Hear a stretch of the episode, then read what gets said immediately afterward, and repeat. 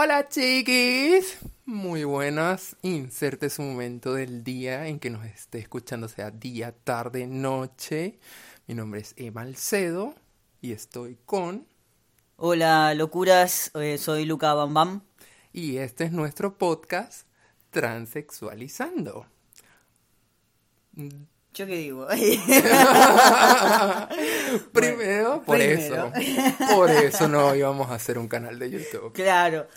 Bueno, este íbamos a hacer un canal de YouTube, pero decidimos hacer un podcast porque parece creemos o queremos en realidad que sea muchísimo más natural. Esto va a ser sin edición, como ya lo notaron. Y somos torpes. Y somos muy torpes, así que la idea es también agregarle un poco de humor y si lo hacemos en YouTube siempre vamos a editar y no está bueno. Así que nada, más, más honesto y crudo no se puede. Aparte de que sentíamos que hoy en día en YouTube es una cosa como de la perfección. O sea, bueno, tú tienes desde hace tiempo un canal en YouTube donde has tratado de documentar todo lo que has podido, tu transición, em, de una manera bastante real, pero no es así. YouTube es como muy Instagram, de esa cosa de somos muy perfectos, somos influencers. Sí. Y qué palabra, qué palabra tan horrible. Nosotros no queremos llegar a un punto en que nos cataloguen como influencers porque queremos hacer un impacto social.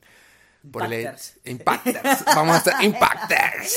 Los podcasters social. Y eh, por el hecho de que somos dos personas trans. Y ya está, ¿qué más quieres que te diga? ¿Qué Claro, es eso? bueno, ya está, bueno, chao. ¿no? ¿De dónde, exacto, ¿De dónde vienes? ¿Cuántos años tienes? Preséntate a las chicas. No, no, no es soltero. No, no, no. ¿Quiénes nos Ay, Lu, no, escuchen? ay, Lu, no me mates. Bueno, eh, sí, eh, parte de... Para que sostengo yo el micrófono. Parte de, de la idea de hacer un podcast con, con Emma fue justamente esto, poder empezar a, a, romper con esto de, de la, qué sé yo, de la comunicación perfecta y, y que todo esté editado y arreglado y con filtros y qué sé yo. Fue como más decir, bueno, hagamos algo real. Así que, bueno, para quienes no vieron el canal de YouTube, que ya Emma dijo, y para que todos los que nos conocen, vamos a presentarnos. Yo soy Luca, como ya dije, y ¿qué tenía que decir? Soy un hombre trans, tengo 30 años, nací en Costa Rica, eh, me vine a los 20 años a Argentina y ahora, eh, desde el 2009, y ahora nada, vamos a, a empezar a hablar sobre... Claro. ¿Sobre qué vamos a hablar, Emma? Yo me quiero presentar también. Ok. Estaría- no, no podés. No, mi amor. No, mi amor. No, mi amor. Yo, eh, ¿Quién sos, Emma? ¿quién soy? Qué pregunta tan difícil. Y de por sí eso es lo que vamos a hablar hoy. ¿Quiénes somos? Yo soy Emma Alcedo. Tengo 26 años todavía. Todavía. Decí la verdad. Sí, tengo 26.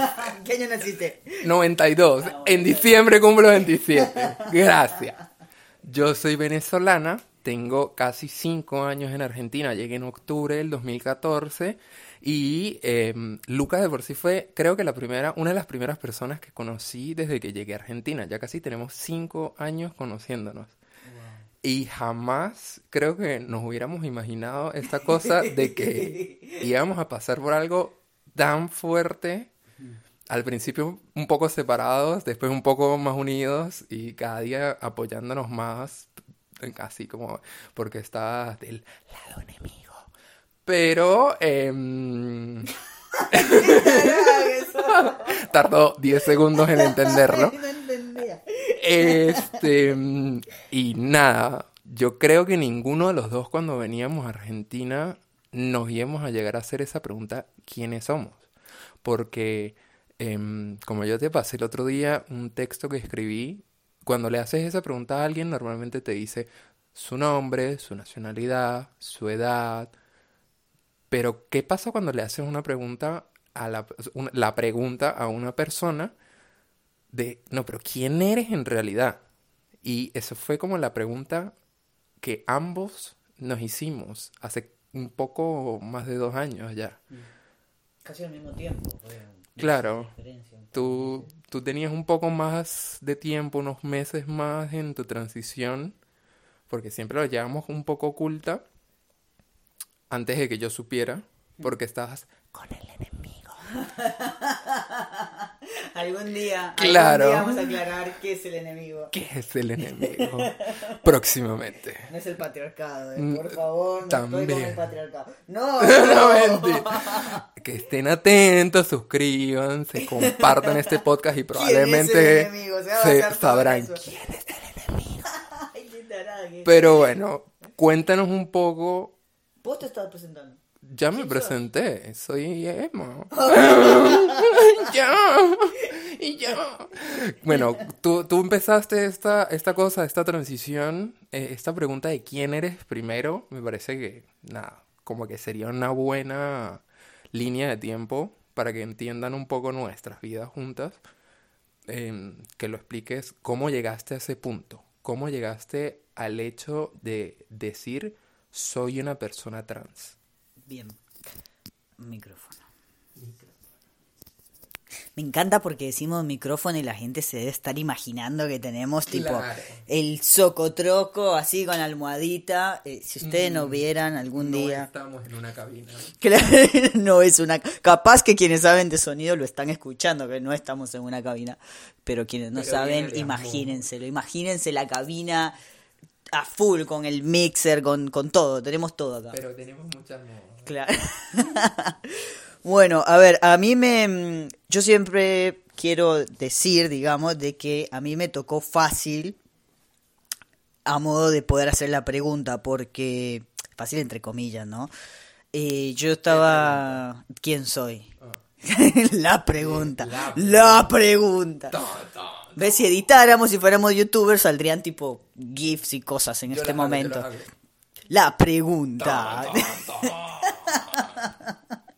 Bueno, así va a ser, o sea, o se ríen o nos odian, pero no importa.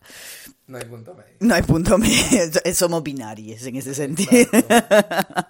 Por algún lado pasa lo binario, Claro, ¿viste? sí, sí. Bueno, basta, serios, por favor. Series, Emma.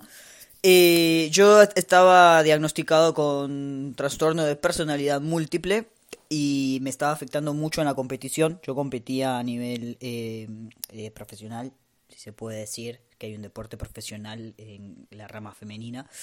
Y, bueno, y cuando estábamos con ya empezando todos los torneos y los selectivos y demás, eh, me, me aumentaron la dosis del psiquiatra y bueno, ahí la gente, mi preparador físico y demás, como que no estuvo muy de acuerdo y empezamos a ver qué hacer y qué sé yo, y entre toda esa cosa fue empezar a, a preguntarme qué me pasaba psicológicamente, ¿no? Mentalmente.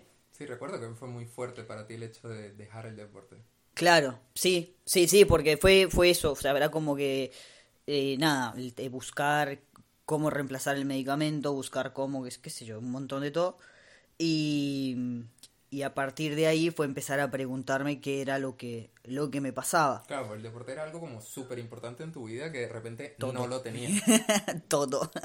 Sí, yo entrenaba seis horas por día y competía todo, todos los fines de semana.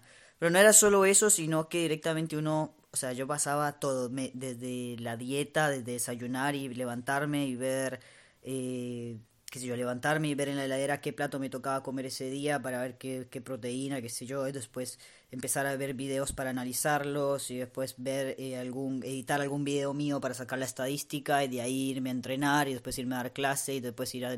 Y así todos los días será lo mismo. Entonces, claro, es todo. Llega a ser todo y que de repente no lo puedas practicar por una neurodiversidad o no lo puedas practicar de, de una manera, eh, qué sé yo, que, que no sea tan tanto quilombo que tengas que tomar clonazepam, ponele, o ribotril para poder ser parte de una selección, ¿entendés? Exacto. Y hace poco me dijiste qué significa esa palabra, neurodiversidad. Me pareció súper interesante y creo que lo tienes que compartir. Eh, neurodiversidad somos todas las personas que tenemos alguna neuro alguna somos los que tenemos neurodiversidad. Dale Emma. Oh, no que no entendiste no neurodiversidad son las distintas diversidades de eh, psicológicas y mentales. Por ejemplo es, es un término que sale para despatologizar en realidad como, como a los chicos, principalmente a los, a los, a las, eh, a los infantes, les infantes, de, por ejemplo, las personas que tienen síndrome eh, de dispersión o que le dicen hiperactivos, a las personas autistas, a las personas con, con déficit atencional, que, eh, o bueno, o en mi caso, personas que tienen eh, distintas, distintas, no sé, ataques de ansiedad, ataques de pánico. Dice que siempre dice como, bueno, este es loquito, cuidado que... Eh, y, y bueno, y es como para despatologizar, justamente para que no pase esto, ¿viste? Como que ¿qué, estás tomando? ¿Por qué estás tomando? No, no puedes competir.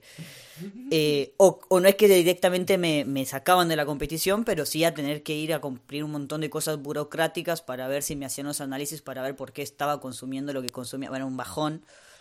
Y a partir de ahí es donde yo empiezo a hacer una introspección de ver qué es lo que me pasa psiquiátricamente, porque me tenía ataques toda la semana muy fuertes y hasta que nos dimos cuenta que una de las personalidades era masculina y ahí fue directamente, o sea, como que la vida misma me fue guiando. Justo había empezado el budismo también, entonces como que todo se fue guiando a, a esa pregunta de qué me pasaba a mí con, con la masculinidad.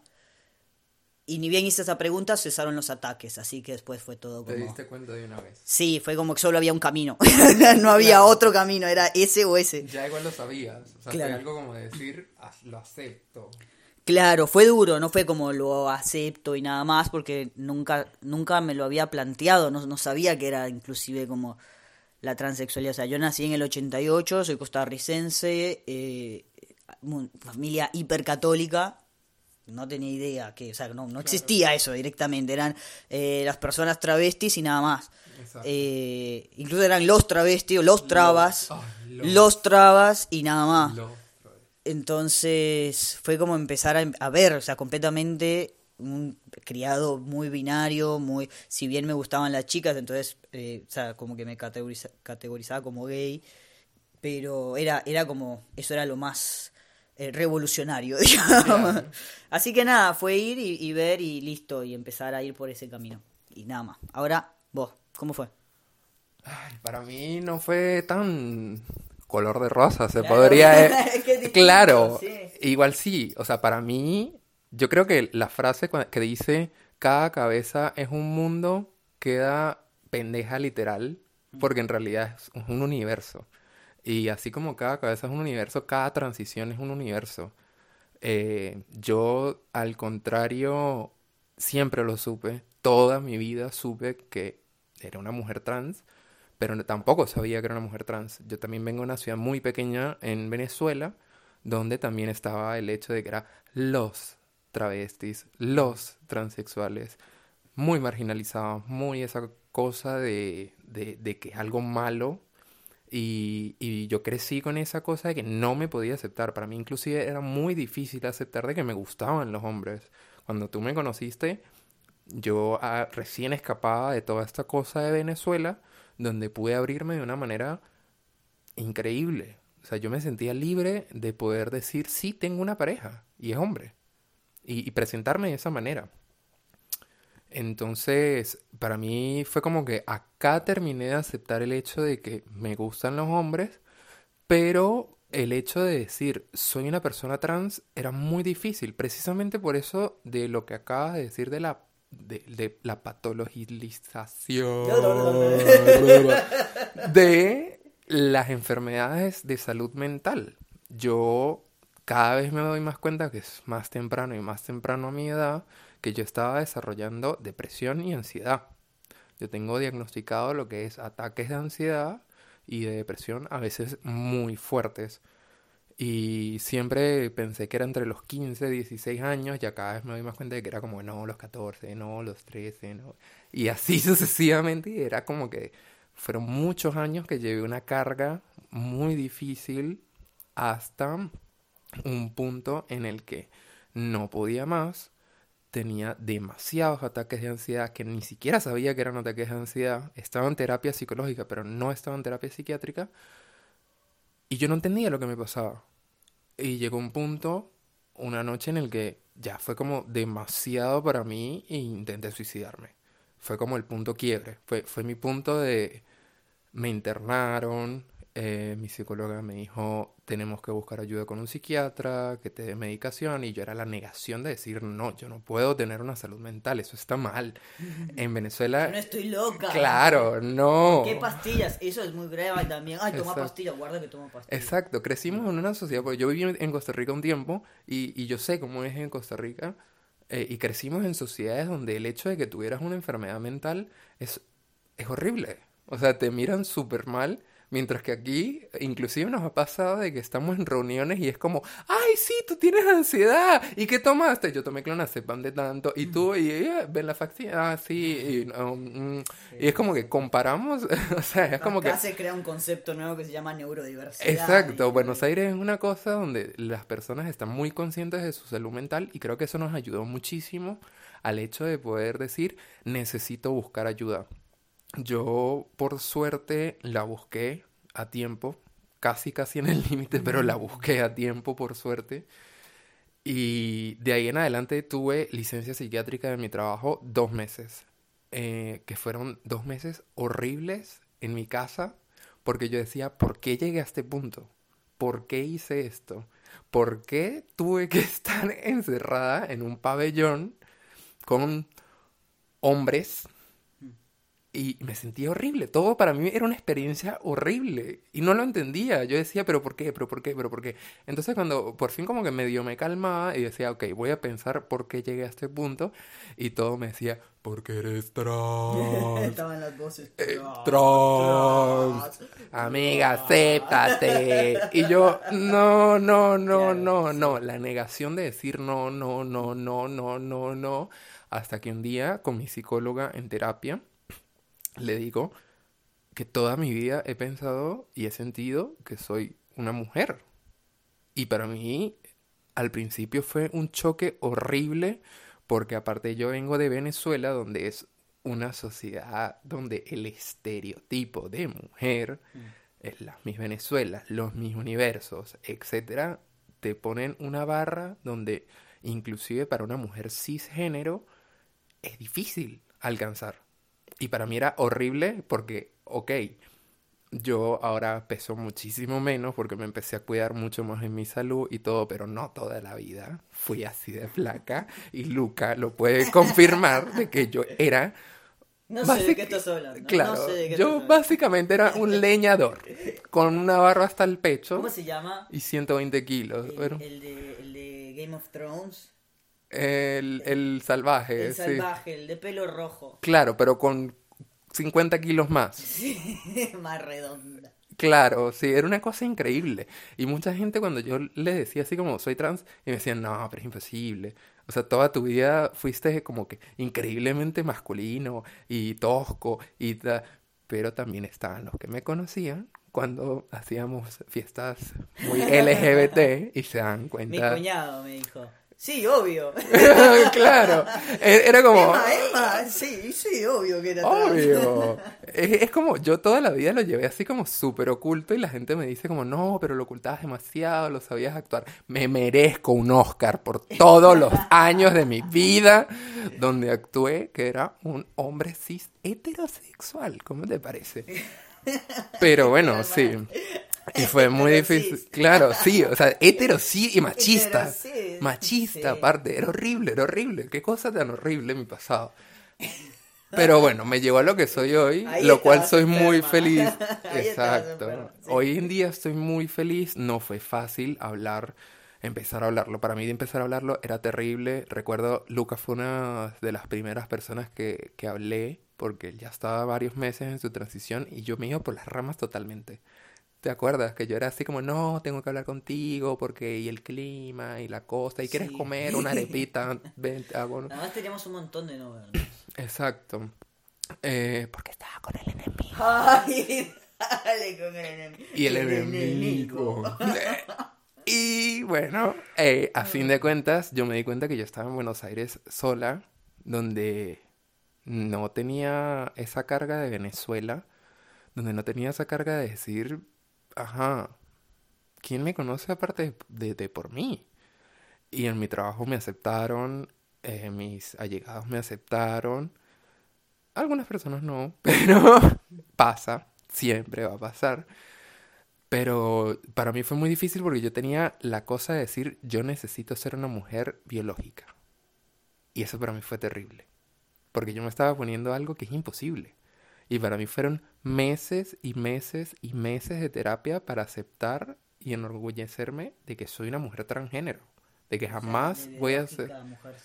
Exacto, que, que, que jamás voy a ser una mujer cisgénero. Que soy una mujer transgénero y que tengo que tener el orgullo y la frente en alto de que soy una mujer transgénero. Y fue como... No fue fácil. no fue fácil. Creo que ambos sabemos de que son muchas terapias, muchas pastillas, muchos ataques, muchas cosas que pronto en otros episodios hablaremos. Eh, pero para mí sí fue como, como mucho más difícil y mucho más tiempo el, poder decir eh, sí, soy trans. Sí, a mí me, con eso que decís a mí me da risa el otro día, eh, no me acuerdo por qué estaba en el baño. Y no sé, esos momentos en los que uno tiene con uno mismo, ¿no?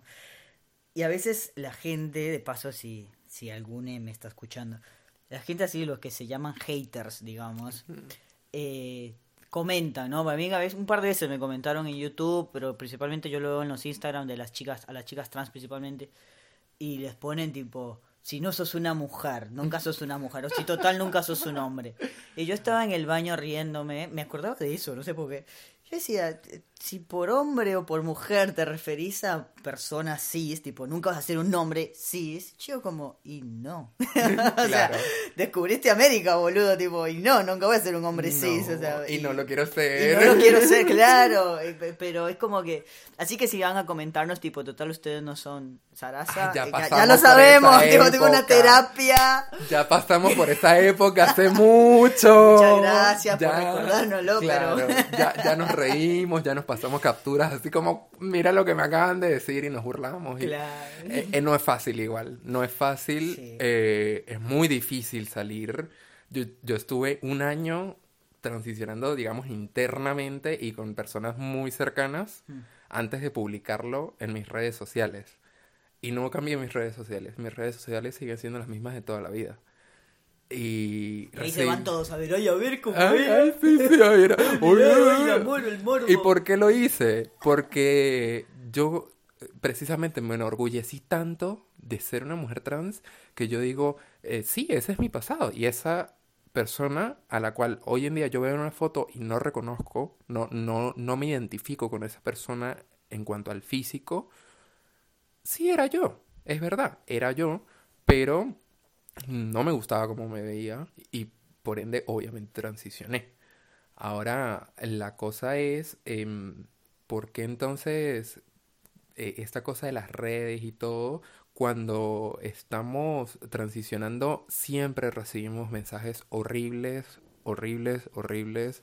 A mí me pasó creo que mucho más que a ti. no a sé. mujeres trans nos atacan un montón. A mí yo recibí, así como recibí mensajes hermosos y le mando un abrazo, y las mejores vibras a las personas que me escribieron mensajes hermosos de mi ciudad, de todas partes del mundo, por los hashtags. ¡Ay, soy famosa! Eh, recibí muchísimos mensajes hermosos de personas que, que, que, que, sí, que compartí toda mi vida, inclusive profesores de, de mi colegio, de mi primaria, de mi mm. Pero también recibí mensajes horribles de personas que también conocí durante toda mi vida, insultos, que en el momento te hacen sentir súper mal. Y es una cosa de que estoy haciendo, sí, es verdad, jamás voy a ser una mujer. Pero ¿qué es ser mujer y qué es ser hombre? O sea, es como, es lo mismo de quién soy. Son estereotipos sociales que, que es muy difícil definir, es muy subjetivo que, es un hombre y que una mujer según lo que cada persona piense y el trasfondo de su vida que tenga. Sí, es, es como que la gente se pone la, la etiqueta de hombre, mujer, eh, y tácito, o sea, como nosotros ya llegamos a entender que tácitamente va la palabra cis, o sea, yo sé que nunca voy a ser un hombre cis y agradezco al universo eh, que no lo haya llegado a ser, o sea, porque sería una persona completamente distinta ahora. asumo que lo mismo te debe pasar a vos. Sí. Em, porque yo la verdad, no es que digo ni que uno ni, ni más ni menos ni nada, pero la experiencia que yo he podido tener y el- la manera, las herramientas que tengo para acercarme a distintos tipos de mujeres, ya sea cis, trans eh, o de personas no binarias, y lo mismo, las distintas herramientas que tengo para acercarme a hombres trans, no binarios, eh, masculinidades o, a- o, o hombres cis, es como que, claro, porque uno ya vivió, un, un- ya chupó un poco de cada mundo, entonces eh, yo sé que habiendo, hab- si hubiese nacido cis, no tendría esa herramienta, capaz que sería un boludo. Estoy seguro que sería un Es boludo. que, a ver, lo que pasa es, y a mí me pasa mucho porque a mí me gusta mucho hablar de mi transición, a mí me gusta ser muy visible de mi transición y educar mucho desde, desde la buena posición y la buena voluntad de, de, bueno, sí, de repente es una persona difícil y igual respiro profundo y trato de hablar con toda la paciencia, a veces no tanto, pero siempre me encanta educar qué es ser una persona trans. Y hay personas que les decimos sobre qué es ser una persona trans y literalmente se sorprenden. Son cosas que jamás habían escuchado en su vida, cosas que jamás se imaginaron de que una persona en realidad tuviera que vivir eh, la violencia, las agresiones, los insultos. eh, son cosas que las personas creen que no existen, de que son noticias que jamás una persona llegada a ellos les va a pasar, que eso son cosas de películas, que eso son cosas de noticieros amarillistas. Y no, sí es real, sí nos pasan. Y precisamente eso es lo que quisimos hacer en este podcast. Naturalizar el hecho de que sí somos personas trans, somos humanos, somos animales sociales al igual que todos los demás que queremos pertenecer a la sociedad, que tenemos emociones, que tenemos sentimientos, que tenemos necesidades fisiológicas igual que cualquier otra persona y que no hay nada malo en nosotros. Sí, y también a su vez que tenemos... Te sostengo el micrófono. Dame- El micrófono.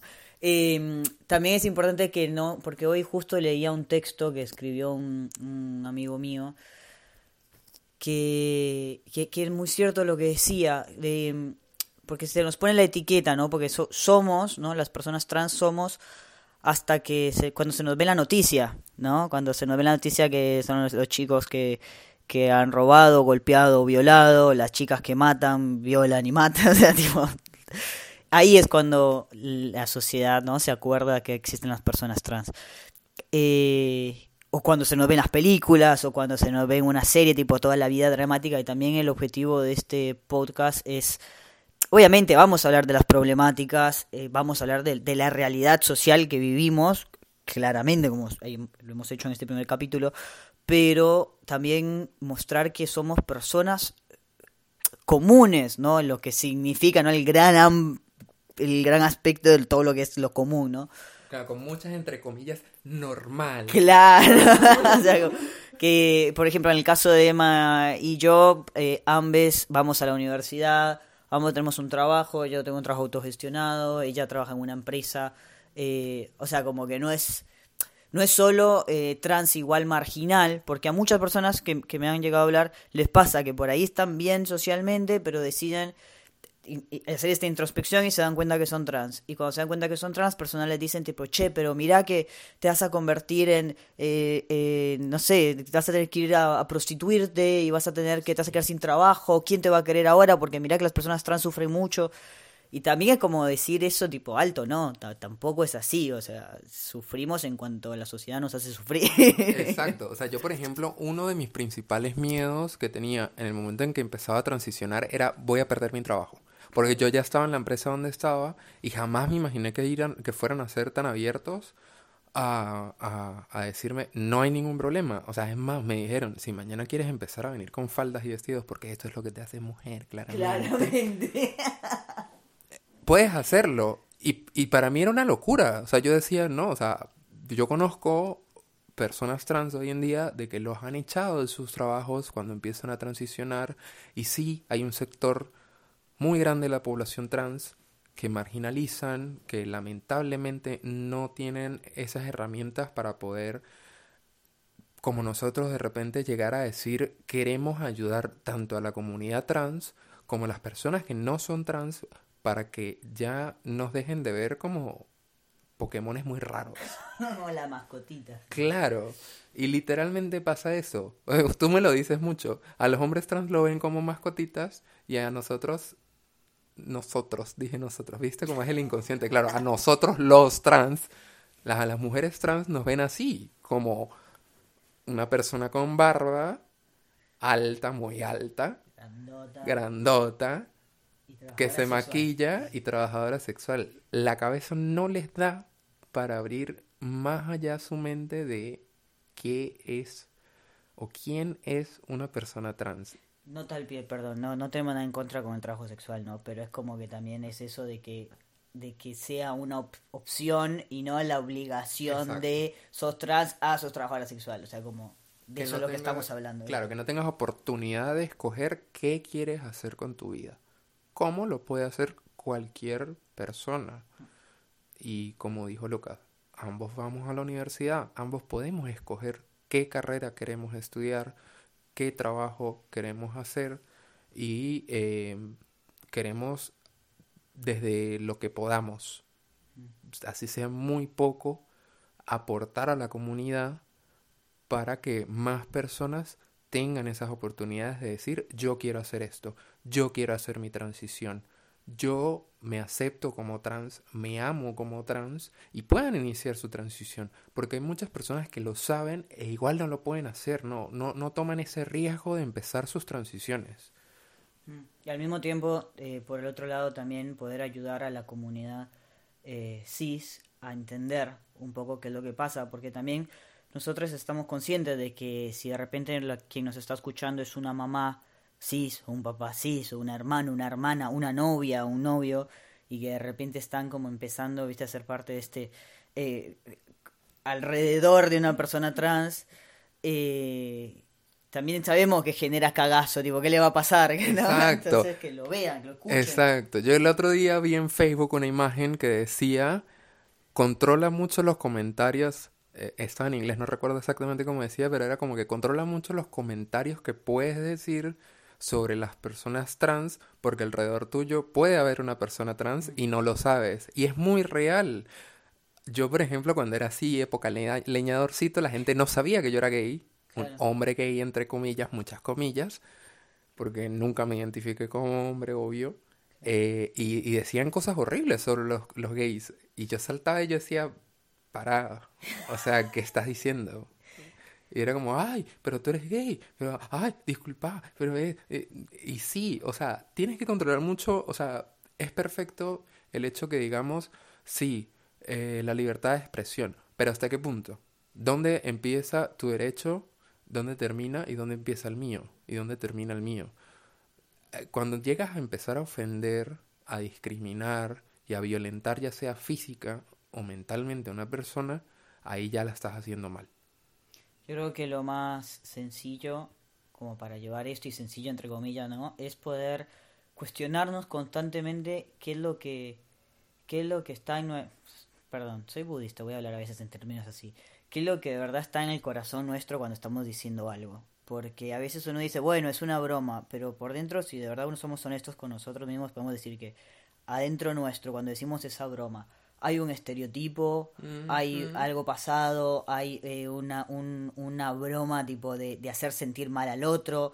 Es como que, porque está eso, bueno, ya no se puede decir nada, ya no se pueden decir bromas. Exacto. Bueno, pero nosotros podemos ser honestos con nosotros mismos de qué está detrás de esa broma, ¿no? Esos Eh, llamados micromachismos de la claro, sociedad que la gente no sabe sí. que son comentarios machistas horribles. No, no se dan cuenta que son comentarios machistas horribles. Y va para todo, para todo sector, porque también lo vivimos como neurodiversidades, lo vivimos con gente que eh, tiene eh, más grasa corporal, lo vivimos con gente, o sea, los que se les dice, que se les dice gordos, y el insulto y la broma por gordo, lo vimos con gente que por ahí tiene escasos recursos, lo vemos siempre con la minoría, ¿no? Quienes tienen y tenemos, porque nosotros también, aún siendo trans, tenemos muchos beneficios, a veces desde nuestros beneficios tiramos bromas hacia una minoría o tiramos comentarios hacia una minoría sin darnos cuenta qué es lo que está detrás de esa broma. Entonces es como ser un poquito más conscientes con lo que andamos diciendo. Yo creo que no es muy difícil en realidad, pero bueno. Exacto. Sí, o sea, inclusive nosotros en la comunidad trans también somos, eh, eh, eh, empezamos a ser muy conscientes cuando nos damos cuenta que a las personas se les hace muy difícil entender, por lo menos a mí me pasó, a las personas se les hacía muy difícil entender y yo le preguntaba amistades y yo les decía, pero, pero yo no me sé explicar o porque estoy diciendo las cosas mal cómo puedo hacer para que las personas entiendan mejor mi transición, de que no tiene nada de malo. Y cuando me di cuenta de que las personas a mi alrededor transicionan conmigo, porque es dejar de tener en cuenta a esa persona que conocían de cierta manera y acostumbrarse, a cambiar el chip, los pronombres, el nombre, etcétera, eh, también les cuesta. Y a veces las personas trans no somos conscientes de eso. A mí me costó mucho entenderlo, de que las personas que estaban a mi alrededor les costaba, a mí al principio me parecía horrible que me trataran con mi nombre anterior o en masculino. Hoy en día me lo dicen y es como, sí, yo entiendo, yo sé. A mí me pasó al revés. Yo al principio, a mí al principio no me importaba y después fue como que dije, bueno, luego ya está. tipo, claro. O sea, es como que también parte del límite, ¿no? De, porque uno uno como trans entiende al, cis, por así decirlo, vamos a separar, vamos a poner un río en el medio y un terreno y un terreno. Uno en el mundo cis entiende, en el mundo trans entiende al mundo cis de que te cuesta, obviamente, o sea, y no solo por trans o cis, si viene mi hermana mañana y me dice, che, no me digas Felipita, decime Mónica, porque ahora me llamo Mónica, también me va a costar, le voy a decir Felipita, o cuando tenemos un amigo que dice, no, ya no me llamo, ya no me digan José, dígame Pepe, o no me digan Pepe, dígame José nos cuesta, o sea, eso, eso nos pasa a todos. Pero también uno puede entender hasta, como decías vos, hasta donde no me hace mal a mí, cuando ya a mí que me traigas, que me digas Ro, ya me genera ansiedad, o que me digas ella, ya me genera ansiedad y me manda en cama tres días, es como, dale, o sea, ya está, se acabó el tiempo de espera. ¿Cuánto tiempo lo toleramos? Y también en qué contexto. Porque es muy distinto cuando te dicen tu nombre anterior y tu pronombre anterior, como de hola, ella, hola, él, y, se te quedan mirando. Me ha pasado, te he contado, las, conocemos las personas con las que me ha pasado, de que se me quedan así mirando con esa cosa de a ver cómo reacciono. Claro. Y es como digo, no, ok, a, a ti no te lo voy a tolerar porque lo estás haciendo con mala intención. O sea, una cosa es cuando eh, no sé, las personas mayores de, por ejemplo, los países donde nosotros vinimos empiezan así, no, papito, mamita, es que usted, sí, no, mi hijo, es mi hija. Eh, eh, y uno, dice, pero para un poco porque te va a flotar la cabeza, o sea... Sí, o sea. Ay, Dios mío. Ay, Ay, papito, cómo me cuesta. de capacho. Es como, sí, uno, uno se da cuenta cuando a una persona le cuesta hacer ese cambio y cuando lo está haciendo por mala intención. Entonces, ¿cuánto tiempo puedo tolerar a una persona para que diga, ok, dale, termina de hacer el cambio de chip y otra que lo hace con mala intención, te va a mandar a cagar? Sí. Y cuánto también es de que, de que la comodidad de, ay, es que me cuesta mucho. También, si nos están escuchando personas cis, que seguramente también es, es esa parte de revisar adentro nuestro, ¿no? De verdad me está, o sea, de verdad me estoy esforzando al 100% para poder llamar por el pronombre adecuado a la persona al lado o me estoy quedando en la comodidad de cuando me sale, me sale y cuando no me sale, no me sale. Porque eso uno también lo, lo siente y, y, de verdad que yo entiendo que por ahí la gente piensa que es un capricho, que hay, bueno, siempre te llamaron de una manera, ahora te, te complica lo otro.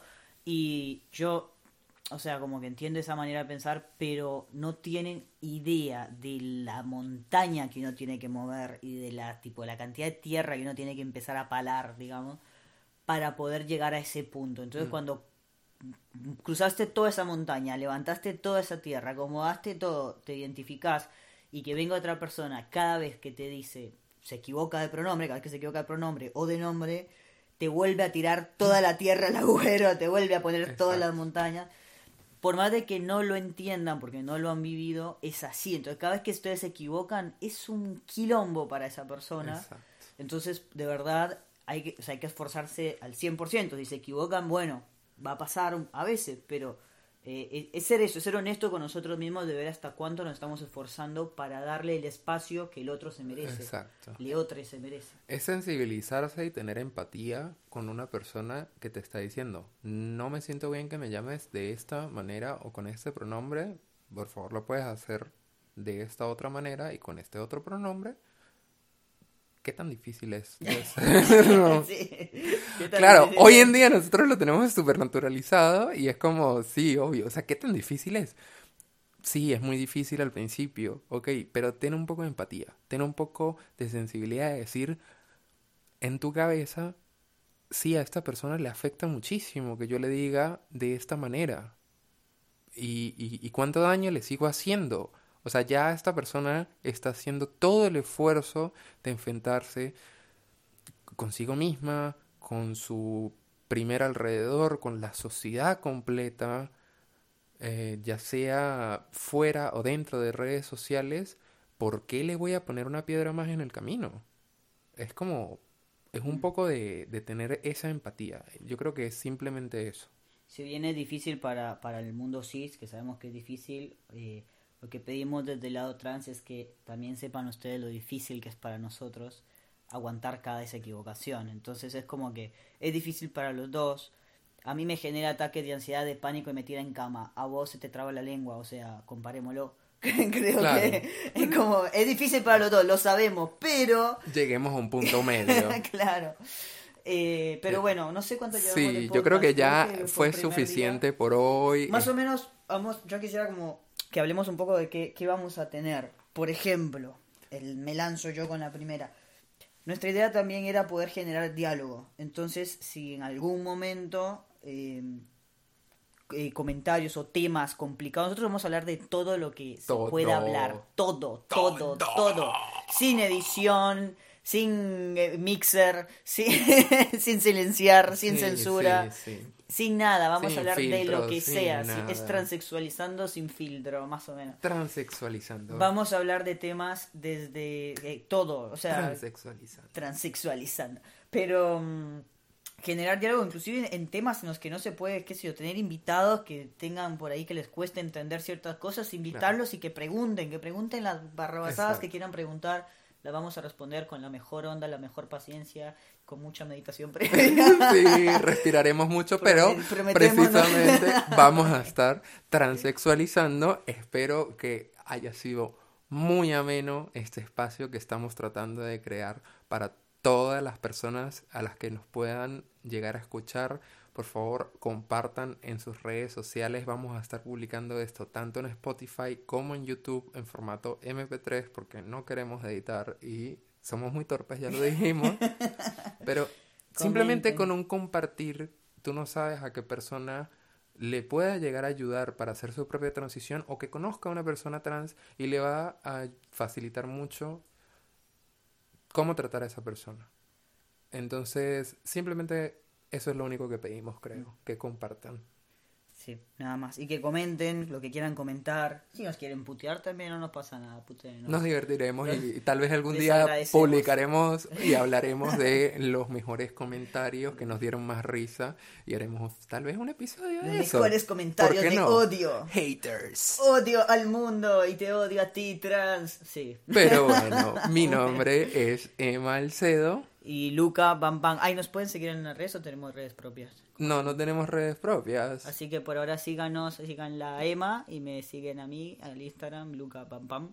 Y nada más, ya está. Nos vemos en otro episodio de Transexualizando. Transexualizando, no podemos hacerlo en coro. Ya va a salir. terrible. Por ahí episodio 15 tal vez. Uno, dos, tres. Transexualizando.